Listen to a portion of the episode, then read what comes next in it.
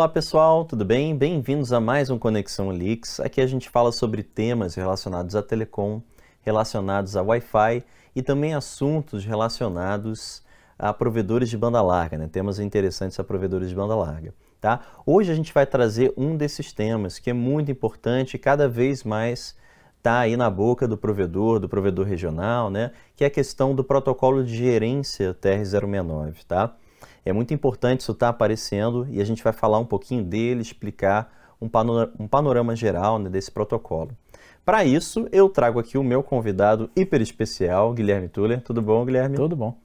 Que bom. Guilherme é nosso especialista aqui na parte de TR-069, ele já trabalha com a parte de integração de componentes né, do aplicativo e vai dar um panorama aí para a gente do TR-069. Então, vamos lá.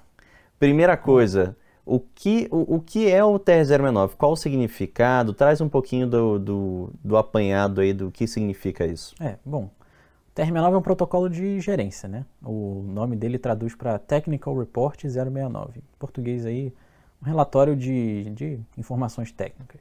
Uhum. É, então, a ideia do protocolo é você ter duas pontas ali, um, um equipamento e um servidor.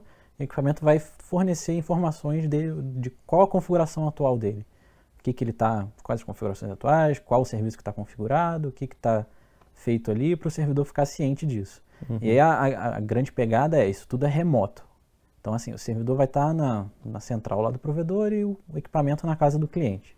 Uhum, então, tudo uhum. feito à distância para esse gerenciamento ser transparente. Tá, e, e, isso é novo? Isso apareceu recentemente? É, o, a primeira versão foi lá do início dos anos 2000, né, para gerenciar redes DSL. Uhum. E aí, conforme a, os equipamentos foram se modernizando, o, o, protocolo foi evoluindo, foram adicionando mais campos. É, quando começou essa parte agora da fibra ótica, eles adicionaram campos para gerenciar a, a, conexão da fibra. Uhum. Então, o protocolo foi evoluindo ao, ao longo dos anos. Tá. E hoje ele é mantido pela Broadband Forum. Tem revisões, né, que eles vão aumentando a numeração. Tem o TR 043, o TR 143, perdão, uhum. o 181. Eles vão aumentando, mas o, o pessoal costuma chamar de TR69, independente da, da sim, versão. Sim, Ou seja, é uma, é uma padronização para você comunicar remotamente com um equipamento né, dentro Isso. da rede. Né? Isso. É, e existem, ele evolui com o tempo com essas espe, espe, perdão, especificações adicionais Exatamente. que você mencionou. Legal, legal. Agora, eh, explica para gente como é, como é que isso está organizado. Vamos tentar sintetizar isso um pouquinho para o provedor, né, para o técnico, quem está assistindo a gente, como é que está organizado isso? É, a gente vai dar uma olhada aqui na, nas principais componentes desse cara. Né? Então a gente preparou uma arte aqui para vocês acompanharem uhum. a explicação, para também não ficar só aquele fala-fala, muito fácil se perder, tendo um diagrama é mais fácil de acompanhar. Então as duas principais pontas da solução é a CPE e o ACS. Uhum. O CPE é o Customer Premises Equipment, é o equipamento que fica na casa do cliente. E o ACS é o servidor que vai acompanhar a gerência de, de todos esses CPEs. Tá, vai... esse equipamento da casa do cliente, me dá um exemplo.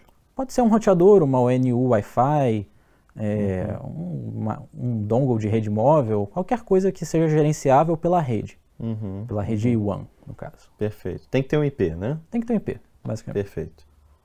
E essas duas pontas vão se comunicar para para fazer uma troca de mensagens para informar as configurações. Então a CPE de tempos em tempos vai enviar informações para o servidor informando, ó, essas são minhas configurações atuais, o meu estado é esse, eu estou há tanto tempo ligado, tem esses dispositivos conectados e mais um monte de outros reportes ali da, da rede. Uhum. O servidor vai pegar isso aí e se precisar fazer alguma ação, algum técnico está precisando alterar a senha do Wi-Fi, uhum. é, pegar uma informação adicional de um dispositivo, ele pode mandar comandos de volta para a CPE para buscar mais informações ou alterar algum dado, tá. talvez disparar algum comando. Tá, então mostra aí na arte para gente essa sequência, né? Você tem o, o, o reporte e o que, que volta para o equipamento. É, o, são duas pontas que podem se iniciar. O, a CPE de tempos em tempos, a cada minuto, a cada dois minutos, isso é configurável, vai enviar um XML com todas as configurações necessárias para o servidor. Uhum. O servidor vai receber isso, vai analisar o, o reporte ali para ver se ele tem que tomar alguma ação extra ou se ele só pode guardar aquilo ali e seguir com a vida dele. Se precisar de alguma ação extra, ele vai enviar uma requisição de volta para a CPE Uhum. e a CPE vai alterar essa configuração e depois enviar um novo reporte com as alterações. Tá, e onde entra, é, por exemplo, uma questão que eu acho que deve ser importante, a parte de criptografia. Isso aí, É você manda importante. comandos para o equipamento do cliente, né? Então eu imagino que isso tenha que estar seguro. É, então, Como é que é feito assim isso? como toda a comunicação na internet tem todo, todas as preocupações de segurança também se aplicam no TR-69. A CPE só pode receber comandos do ACS, não pode receber comandos de qualquer um da internet. Uhum. É, essa comunicação tem que estar criptografada, né? Você não vai transmitir um conjunto de senhas e informações sensíveis em texto direto na rede, porque o que acontece nessa comunicação entre a ACS e o, o- e o CPE, qualquer um pode escutar ali, ver o pacote da rede trafegando, ver o conteúdo, ver se tem alguma coisa ali que poderia usar para um ataque, talvez.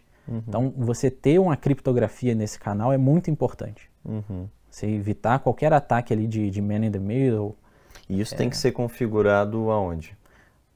nas duas pontas. A, a CPE tem que ter o- um certificado gerado pelo servidor para autenticar que quem está iniciando essa conexão de fato é o servidor Uhum. e o servidor tem que ter essa configuração de chave para fazer o HTTPS direitinho. Uma coisa que vale mencionar também é a questão do NAT, né?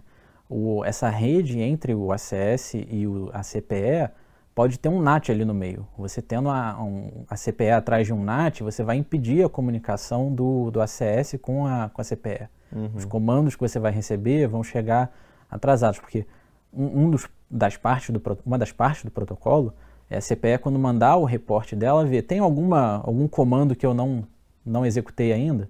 E aí a, a CS pode mandar, ó, tem isso aqui, porque a comunicação veio da CPE, furando o NAT. Mas se tem um, um NAT ali, você não consegue furar isso do lado do, do ACS. Tá, na arte deve estar localizado aí onde que o acesso deve ficar para não sofrer isso. Isso, isso. Perfeito, perfeito. Então, eh, vamos trazer agora para um contexto assim prático de redes, né? Uhum. De, de, de diferentes tipos de rede, né? Diferentes tipos de acesso. Eu vejo assim que às vezes ah, existe uma certa eh, lenda, digamos assim, que o TR-069 possa ser voltado para um tipo específico de rede ou não. Por exemplo, você mencionou que começou mais com a rede DSL, né?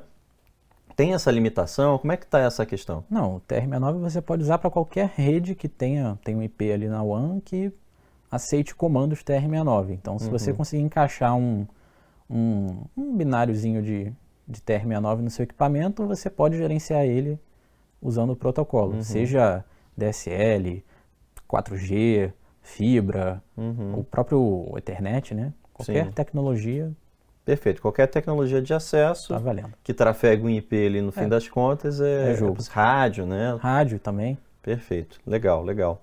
E vamos lá. Então você disse que isso é uma padronização, né? Ah, isso é isso é realmente de fato verdade? Isso tem uma tem uma diferenciação? Como é, É. que tá isso? Conforme o, o- o- a re- as redes foram evoluindo, né, o protocolo foi aumentando para acompanhar essas novas configurações que foram feitas. Mais recente agora com a, com a fibra ótica, você tem toda uma configuração ali da, da- do POM que pode ser feita pelo TRM9 que foi incluída recentemente. Mas é, muitos equipamentos ainda usam um, um- um binário ali, né, um, um código mais antigo, que está preso numa versão mais antiga do TR69. Tá. E muitas vezes a solução é, ao invés de você atualizar o padrão que está na, na máquina- no, no equipamento, Uhum. você só encaixar uns campos a mais ali com a informação E que aí você precisa. foge do padrão. É, você encaixa ali um campo seu com um nome proprietário e vai funcionar. Entendi. Ele não reclama muito você colocar as É. coisas fora do padrão. Eu acho que isso vale falar melhor num vídeo, né, dedicado para isso. Então a gente vai separar, viu, pessoal? A gente vai separar um vídeo para esses tópicos de que o TR-069 nem sempre é tão padrão assim. Você tem que se preocupar com homologação, né, algo do tipo, É. tá? Mas obrigado, Túlio. Obrigado aí pela presença, obrigado pela explicação. Acho que foi bem bem esclarecedora, né? Foi Sim, simples. Eu espero que a arte aí que a gente botou na tela ajude você, provedor, você técnico, enfim, quem está aí nos assistindo possa ter uma visão bem, bem simplificada de como isso acontece. E, enfim, que você fique encorajado a usar o- esse protocolo também na sua rede, tá? Então, Túlio, obrigado aí pela presença, Nada. viu? Sempre bom estar aqui. Que bom, que bom.